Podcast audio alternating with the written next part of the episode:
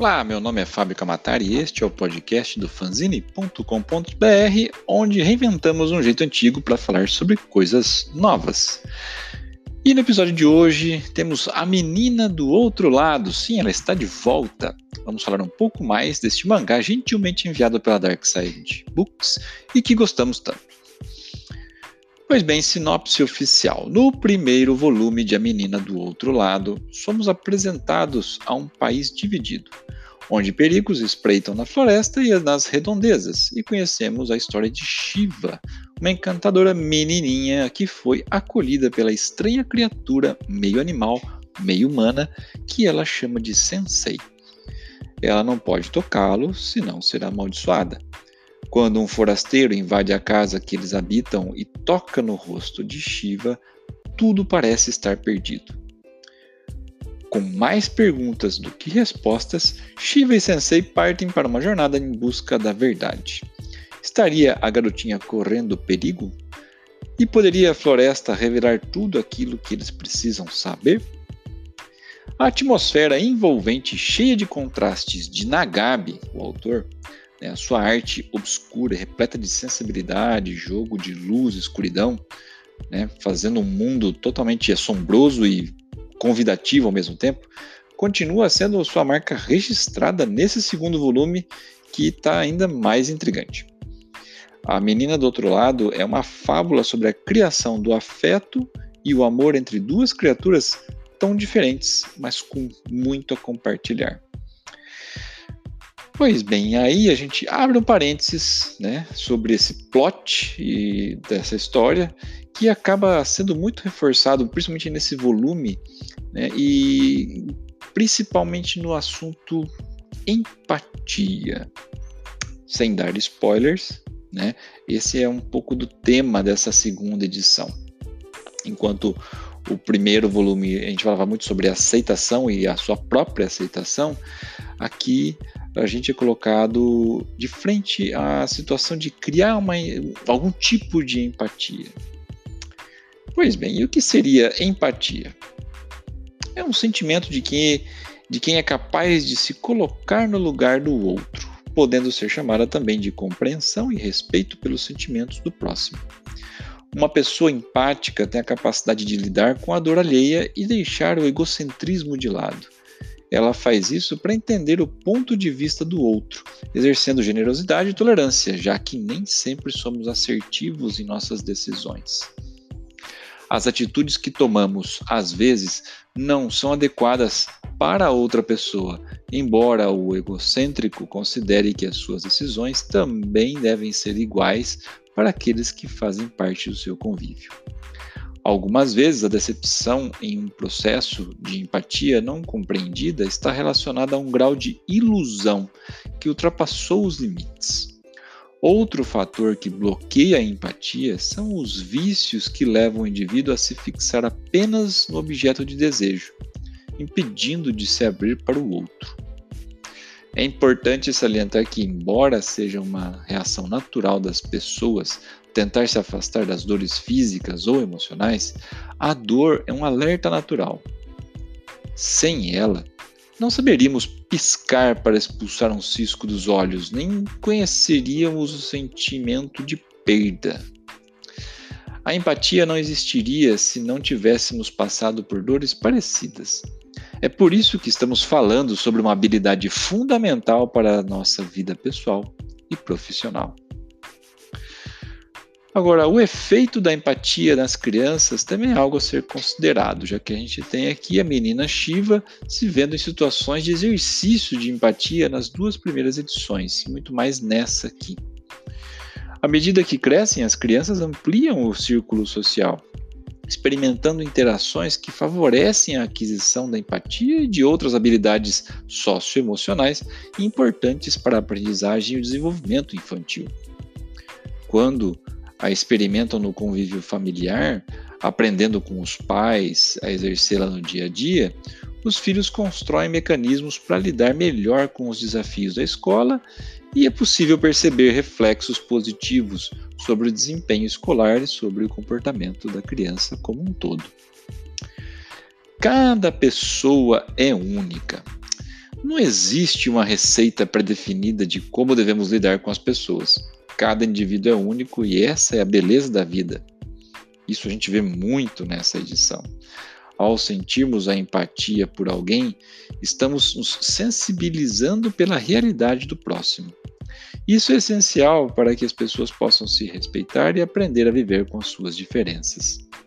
A empatia é a principal ferramenta para a compreensão e paz geral, pois, graças a esse sentimento, conseguimos nos pôr na pele de outras pessoas e, consequentemente, entender as razões por trás de suas ações. Outra coisa importante é escutar antes de falar. Você nunca conseguirá ser empático se não parar de observar. A empatia requer que o egocentrismo seja deixado de lado para dar espaço ao altruísmo, ou seja, ajudar outras pessoas sem intenções egoístas. Saber ouvir é muito importante. Mesmo quando você pensa não ser capaz de dizer algo para ajudar alguém, por exemplo, quando está ouvindo atentamente o que a outra pessoa tem a dizer, as palavras certas de conforto acabam por aparecer. Ah, e nem sempre as palavras são necessárias. Um abraço, um beijo ou mesmo um tapinha nas costas, quando feito com sinceridade, já é um sinal de que você se contaminou pelo sentimento que aflige ou que contagia o próximo. A linguagem corporal é muito importante também, principalmente na hora de criar laços empáticos. Psicólogos afirmam que pequenos gestos podem simbolizar o seu nível de empatia para com determinada pessoa. Por exemplo, tente não conversar com os braços cruzados ou sempre né, é, bocejando, pois demonstra uma falta de interesse. Também é importante que você apresente pequenos sinais de concordância, indicando que está prestando atenção ao diálogo, como balançar a cabeça afirmativamente. Um sorriso ou um abraço podem ser mais importantes do que qualquer outro discurso. Não se esqueça disso. E também abandone os julgamentos. Ser empático é ter a habilidade de não fazer julgamentos com base em suposições egoístas. Afinal de contas, como já dissemos aqui, né, a empatia está baseada na compreensão do próximo. E o mundo é muito mais daquilo que você vive ou julga ser o correto. Às vezes, presenciamos uma atitude de outra pessoa que parece ser incorreta ou despropositada. Por causa disso, muitas pessoas criam uma imagem negativa daquele indivíduo, tendo em conta que ele, o que ele presenciou. No entanto, existem mil e um motivos que possam ter desencadeado aquela reação na pessoa, como a perda de um familiar, ou a perda de um emprego, por aí vai. E é aí que entra a sensibilidade da empatia. Você precisa tentar entender a história por trás das ações, se pôr no lugar daquele indivíduo e somente assim será capaz de entender por que houve aquela reação inesperada, por exemplo. Um bom exercício para praticar a empatia nesse caso é tentar compreender as ações daquelas pessoas que te irritam. Este é o caminho rumo à tolerância social. Mas empatia não é fingimento. A empatia é um sentimento genuíno e que deve ser valorizado. Ser empático não é agir com falsidade, né? fazendo de conta que você se importa com o próximo. Portanto, se você é daqueles que critica o sentimento de empatia alheio, provavelmente está precisando trabalhar aí a sua capacidade de se colocar no lugar do outro. É muito importante praticarmos isso, afinal de contas, sem empatia, os seres humanos já teriam sido extintos há muito tempo. Vamos listar aqui alguns benefícios da empatia. Ela aproxima as pessoas e favorece o relacionamento entre elas, ela melhora o entendimento em situações diversas, contribui com o ambiente e o clima das organizações, facilita a formação de relações sólidas e confiáveis, promove o exercício da generosidade, a paciência e a tolerância, proporciona assertividade na definição de metas e dos objetivos de uma empresa, né? Propicia a previsibilidade de situações e antecipação aos problemas e, por fim, evolui a busca pela satisfação e a realização plena. para os fãs da obra né, do Nagabe, mais uma novidade. Um curta animado feito pelo estúdio japonês VIT Studio será lançado em setembro de, deste ano, de 2019. A direção da animação, que adapta a história de Shiva e Sensei, ficará com os japoneses Yutaro Kubo e Satomi Maya. Enquanto isso, do lado de cá do planeta, A Menina do Outro Lado, volume 2, chega para os leitores no padrão de qualidade sobrenatural que a Dark Side Books, né, só ela consegue apresentar, né? E só quem aposta no escuro conhece, né? São edições cuidadosas, de capa dura, com tradução feita diretamente do japonês, em um universo de detalhes para você explorar a cada página. Já comentamos aqui mesmo no fanzine a primeira edição. Para ler a nossa opinião, as informações adicionais, além de poder ouvir né, o episódio exclusivo do, do, do podcast anterior, acesse o link neste post. No Japão, a menina do outro lado já tem seis volumes, vendeu mais de 400 mil exemplares e agora o volume 2 chega ao Brasil, como eu disse, pela, pelas mãos da Dark Side. Esperamos, ansiosos pelas outras edições, que venham caprichadas como as anteriores.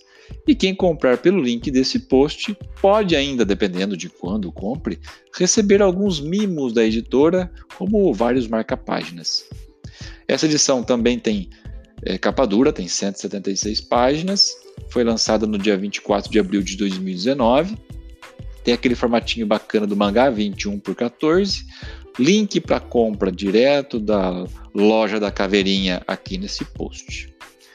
Se você não sabe, Nagabe nasceu em 93, é um cara relativamente novo, formou-se em artes visuais pela Universidade de Musashino, no Japão.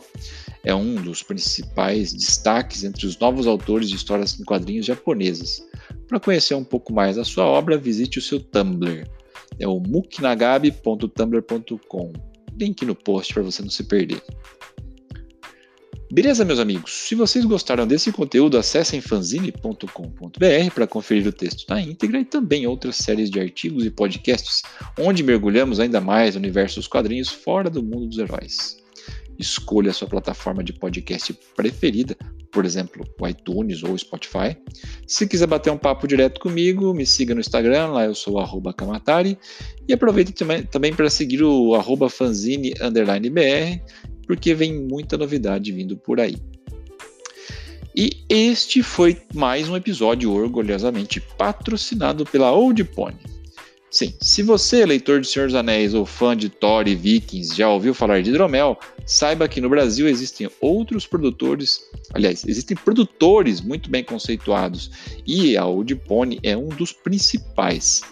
Acesse Old Pony, Pony termina com Y, com.br para conhecer um pouco mais e aproveitar a loja online. Lógico, se você tiver mais que 18 anos.